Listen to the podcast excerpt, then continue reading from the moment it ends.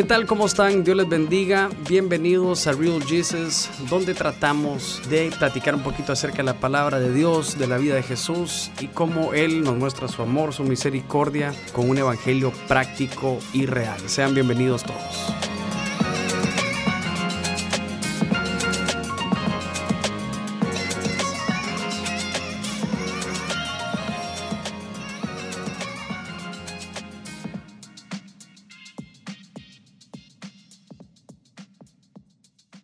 ¿Qué tal? ¿Cómo están? Dios les bendiga. Qué, qué estar aquí nuevamente en Real Jesus. Quiero tomarme un tiempo para poder eh, transmitirles em, todo, este, todo este mensaje, ¿verdad? Tengo 20 minutitos, así que espero poder em, dejar algo en sus corazones. Vamos a hablar, esto es Real Jesus y estamos hablando un poquito de algo práctico en 20 minutos de, cómo es el, el Evangelio de Jesús, ¿verdad? Eh, el idioma de del Evangelio es Jesús. Ahora, en Mateo 22.4 nos enseña que, que el Señor estaba complicado y no entendía cómo los fariseos se ponían cargas que no podían llevar. Se los quiero leer textualmente. Dice, porque atan cargas pesadas y difíciles de llevar y las ponen sobre los hombros de los hombres, pero ellos ni con un dedo quieren moverlas.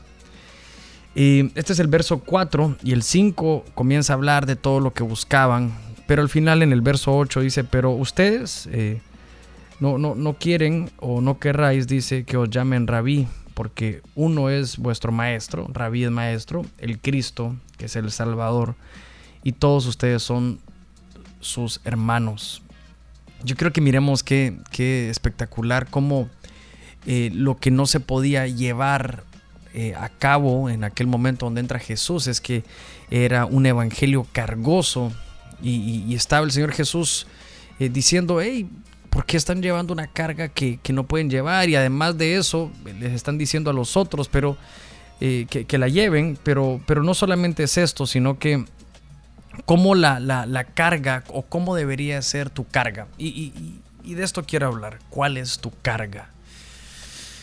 Hablaba con un amigo y, él me decía, Germán, mira, estoy, estoy con, una carga eh, en mi corazón por aquellos que no conocen de Cristo.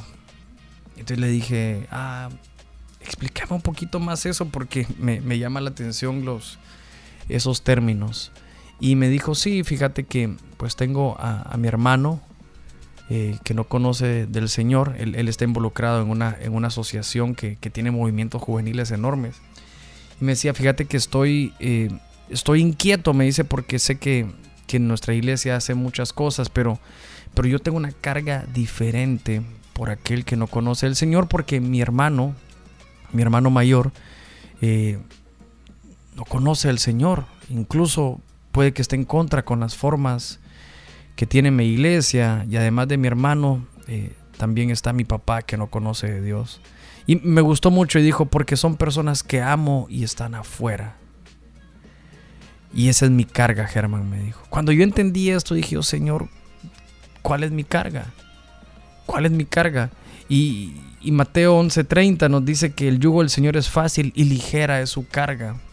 Es decir, que, que esta carga que, que la vida nos regala o que el Señor nos establece para que podamos caminar y sentirnos apasionados por lo que hacemos, debe de ser llevada de una manera eh, fácil y, me gusta mucho porque cuando me preguntan a mí cuál es mi carga, pues obviamente yo no sentí que no, no había lugar para mí en la iglesia, me tuve que ir y regresar.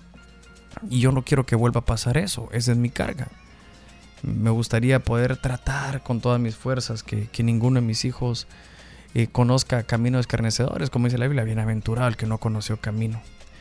Eh, caminos complicados. Es decir, bienaventurados aquellos que no se fueron eh, a dar su, vuelta al mundo, sino que, que, no les hizo falta.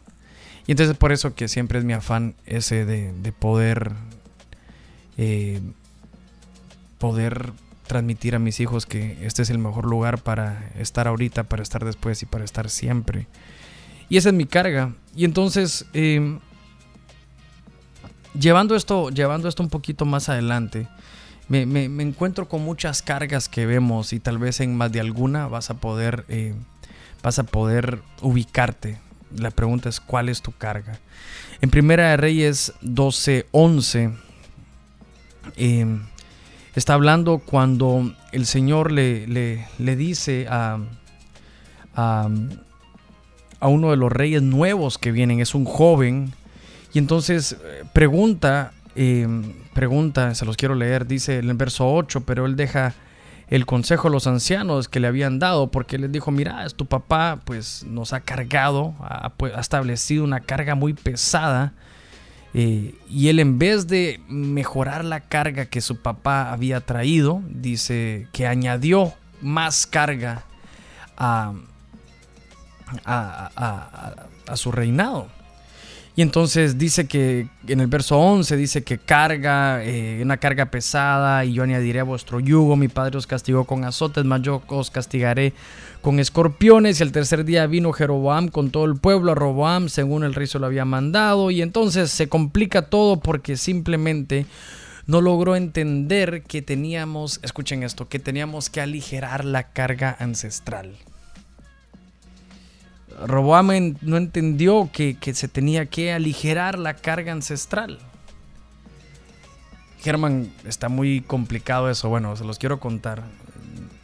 Tendremos que saber qué carga, si fue negativa o positiva. Eh, qué herencia, si fue negativa o positiva, la que nos dejaron. Y tendremos que aligerar esa carga con. Tendremos la oportunidad de aligerar esa carga con nuestras decisiones con nuestras, con nuestras decisiones, con nuestros proyectos, con, nuestros, con nuestras acciones, con nuestros sacrificios.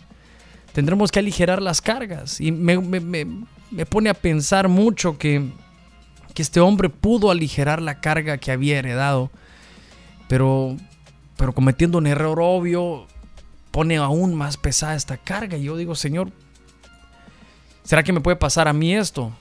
¿Será que yo recibo una carga negativa por ejemplo, yo recibo, no, mira, fíjate que tu papá fue, tuvo problemas en esto, pero yo obtengo esa estafeta negativa y ahora la, he multiplicado y, he complicado más aún las cosas para la próxima generación. Me da, me da un, un temor enorme, cosas que mi viejo logró que, estoy arruinando. Y también está la, otra carga que, que, es positiva, una carga de bendición que, que, debes hacerla mejor, debes hacerla más ligera. Es decir, si, si tus papás conocieron de Dios y hicieron las cosas en orden, bueno, ahora te corresponde poder seguir honrando esa carga ancestral. Pero ¿qué pasa cuando hacemos lo que hizo este hombre y complicamos aún la carga? Por ejemplo, tus papás tuvieron sus clavos, pero nunca se divorciaron y tú estás a punto de divorciarte. Estás complicando tu carga y se va a volver muy pesada para tus hijos y los hijos de tus hijos después. Tal vez tu, papá se congregaba y ahora tú te has desconectado pensando de que no vale la pena estarse congregando desde aquí, yo soy lo suficientemente espiritual, pero lo que estás haciendo para tus generaciones es complicándosela más. Ya no tomarán una iglesia como un lugar de refugio porque les estás complicando su carga. Y de la noche a la mañana se encuentra una generación con una carga espantosa, muy difícil de llevar. La carga ancestral es algo que debemos de aligerar. Obviamente cuando hablo de aligerar, como dice el Señor, que ligera es su carga, es decir, que el aligerar la carga ancestral es, es mejorarla es convertir de una carga negativa a una carga positiva, convertir de una carga de maldición a una carga de bendición. Si tú supiste o entendiste que tus viejos se separaron, bueno, toca aligerar la carga para tus generaciones. Y establecer que, bueno, mi matrimonio es para toda la vida, voy a trabajar en mi familia, voy a trabajar en ser un mejor esposo, una mejor esposa. Vamos a hacer las cosas bien tus papás se separaron y tú estás, por ejemplo, eh, apostando en una relación que, realmente todo el mundo ve que, se te va a complicar. Bueno, puede que estés a punto de, de aumentar esa carga y de complicar tus generaciones. Tenemos que aligerar la carga ancestral. Tenemos que enfrentar nuestros, nuestros errores, nuestros gigantes con, con toda la, la fe y la valentía del mundo para poder entender que tú fuiste puesto en esta generación para aligerar tu carga. Una de las cosas que, más me gusta, por ejemplo, es la carga de, de la comisión. Y dice Juan 5.1, después de estas cosas había una fiesta de los judíos y subía y subió Jesús a Jerusalén. Y ahí en Jerusalén, cerca de la puerta de las ovejas, un estanque llamado eh, en hebreo Betesda, el cual tenía cinco pórticos. Y habla que, había una multitud de enfermos, ciegos, cojos, paralíticos. Y dice que un ángel llegaba de vez en cuando, tocaba las aguas, las agitaba y, el primero que entrara en las aguas eh, eh, quedaba sano. Y entonces dice la palabra que, Jesús ve acostado a un hombre que llevaba 38 años eh, esperando y, hay una entrevista súper cool del Señor Jesús y le dice, eh, mira, querés ser sano, te, veo mucho tiempo aquí acostado y el Señor, y el enfermo le responde, no tengo quien me meta al estanque, cuando se agita el agua, llega y, llega el ángel, agita el agua, pero al final siempre se mete alguien antes que yo. Y al instante dice que el Señor le dice, levántate, toma tu lecho y anda. Y entonces el clavo era que era el día de reposo y entonces cuando lo ven sano a este hombre, dice que no, no te es lícito llevar tu lecho. Y entonces él le responde, el que me sanó, él mismo me dijo, toma tu lecho y anda. Esto es espectacular. El que me sanó me dijo, toma tu lecho y anda. Y entonces preguntaron quién es el que te dijo, toma tu lecho y anda. Y el que había sido sanado no había quien fuese, dice, no sabía quién fuese porque Jesús no había apartado a la gente que estaba en aquel lugar. Y entonces dice que después le halló Jesús en el templo y le dijo, mira, has sido sanado, no peques más para que no te venga algo peor. Pero me gusta mucho eh, entender que, que, aquel hombre... Eh, entendía que, él debía de, honrar las palabras de aquel que lo sanó. Ah, qué, espectacular como es la Biblia. Porque aquel que lo sanó le dijo, mira, toma tu lecho. Quiero que la gente vea que aquello que fue una parálisis para ti ahora es una prédica, ahora es una es una es una es un testimonio. Y había gente que lo complicaba y le decía, "Hey, ¿cómo vas a llevar tu lecho de arriba para abajo, ya cállate ya con eso que, que, te sucedió. Y él, dice algo que me gusta, le, le, dice, mira, el que me sanó, el que me sanó fue el que me dijo, toma tu lecho y anda. Él mismo me lo dijo. Y yo creo que, que cuando Dios sana tu corazón, te dice, lleva lo que, lleva ese testimonio a donde vayas y que la gente pueda entender que, yo te sané, que la gente pueda entender que yo te di esa oportunidad que, aparentemente la vida no te daba. Y es espectacular porque esta es la carga de tu comisión. Y habrá gente que te dice, mira, ay, ¿cómo es posible que estás diciendo esto y lo otro? O, por qué se, ahora te convertiste en aleluya? O todo esto que, que nos pasa, ¿verdad? Pero lo que pasa es que el que me sanó me dijo que tomara mi lecho y que fuera visible. El que me sanó. Estuve 38 años esperando a alguien que me viera y este vino y me sanó. Entonces yo, yo siento que, que muchas veces el que, el que me sanó me dijo que me llevara mi lecho y que, y que lo hiciera visible para todos. Eh, y yo no, no, no hice caso a eso tiré mi carga y le dije, no, mira, no puedo llevar este lecho, me da vergüenza estar hablando de que sanaste mis finanzas, me da vergüenza estar hablando que me consolaste o, simplemente no es mi tiempo. No, no, no, hey, el que te sanó, recordate que el que te sanó cuando llevas 38 años en la miseria, el que te sanó te dijo, lleva tu lecho, hazlo visible, volvé esto un testimonio, fue el que te lo dijo es tan rico sentirse como impulsado a, predicar del Jesús que conoces. Es tan rico poderle decir, mira, encontrarse a alguien que tiene los mismos problemas tuyos y decirle, mira, aquí está mi lecho, mira, estoy sano, pero mira, aquí está mi lecho, aquí está mi testimonio, yo era este y ahora ya no soy este porque, porque el Señor me dio una carga ahora en mi comisión y ahora pues me toca me toca mostrar mi lecho donde yo vaya. Y Dios y el que te sanó te dijo, lleva, lleva tu lecho, lleva tu, lleva tu testimonio a donde vayas. Y, yo creo que, muchas veces nos pasa eso, que, que nuestra comisión, por ejemplo, recuerdo aquellos cuatro amigos que, que llevaron cargado a aquel paralítico y dice que, fue tan, tan espectacular esa obra porque, porque le dice lo mismo, ¿verdad? Toma tu lecho y, vete para tu casa.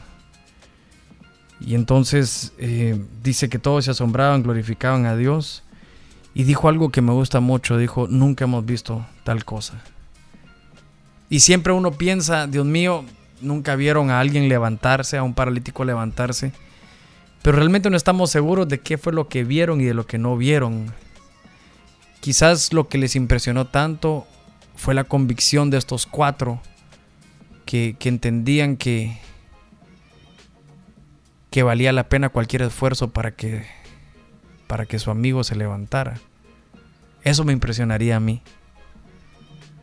Que pudiéramos secuestrar a alguien y, decirle, y solo quitarle la venda de los ojos y decirle, mira, te traje al lugar que te va a cambiar e insistir con aquella insistencia que, seguramente tuvieron estos amigos, porque dice que, que aquel paralítico no tenía fe y ellos sí. Y me gustó mucho porque dice, nunca hemos visto tal cosa, nunca hemos visto algo igual. Marcos 2.12, quiero ver qué otras versiones tiene, pero Marcos 2.12 dice, nunca hemos visto algo igual. Nunca hemos visto amigos que, que se interesen tanto por su, por su, por su prójimo. Nunca, le voy a leer las versiones, jamás habíamos visto cosa semejante. Eh, nunca vimos cosa igual, jamás hemos visto. Y, empiezan a hablar de que nunca habían visto cosa parecida. Y, me gusta pensar que también se impresionaron por, por la valentía de que su la, la comisión de los cuatro, su carga era su amigo. Nunca he visto a alguien que, que abra un techo, que, abra su, que ensanche sus estacas por aquel que está siendo, por aquel que está siendo atacado por una parálisis espiritual, emocional, y yo tal vez esto te, te debe dar una carga de comisión a ti también. Nunca he visto cosa semejante. Y que si estos que, que se asombraron, realmente estaban hablando de, de la pasión de los amigos de este paralítico. A mí me gustaría que, que la gente dijera, Dios mío, nunca había visto tal pasión, tal amor por, por, su hermano. Nunca hemos visto algo semejante. Me, se me sale el corazón pensar que, que la gente quedó impresionada, asombrada, afectada, llena de carga también, por semejante pasión a que su amigo se levantara. Así que te dejo esta carga a ti también. Creo que comenzó el tiempo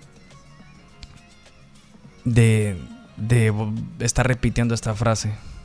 Jamás hemos visto cosa igual que Dios nos permita hacer cosas que, todavía la nación no lo ha visto por nuestro hermano. Que Dios les bendiga, qué lindo estar otra vez con ustedes. Esto fue Real Jesus y hablamos un poquito de cuál es tu carga. Seguramente habrá una segunda parte de este tema, pero quiero siempre respetar los, los 20 minutos que, trato de, de tomarme. Esto fue Real Jesus. Si tú crees que alguien necesita esta palabra, alguien que necesita recordar su carga, eh, te invito a que se lo puedas compartir porque esta es nuestra manera de evangelizar ahora en este, en este siglo. Y, bueno, estamos en todas las plataformas digitales, obviamente eh, a través de Stereo Más 98.5, Radio Vesta en Tegucigalpa, pero también por medio de Spotify y todas las plataformas digitales. Los bendigo, les amo mucho, un abrazo. Chau, chau.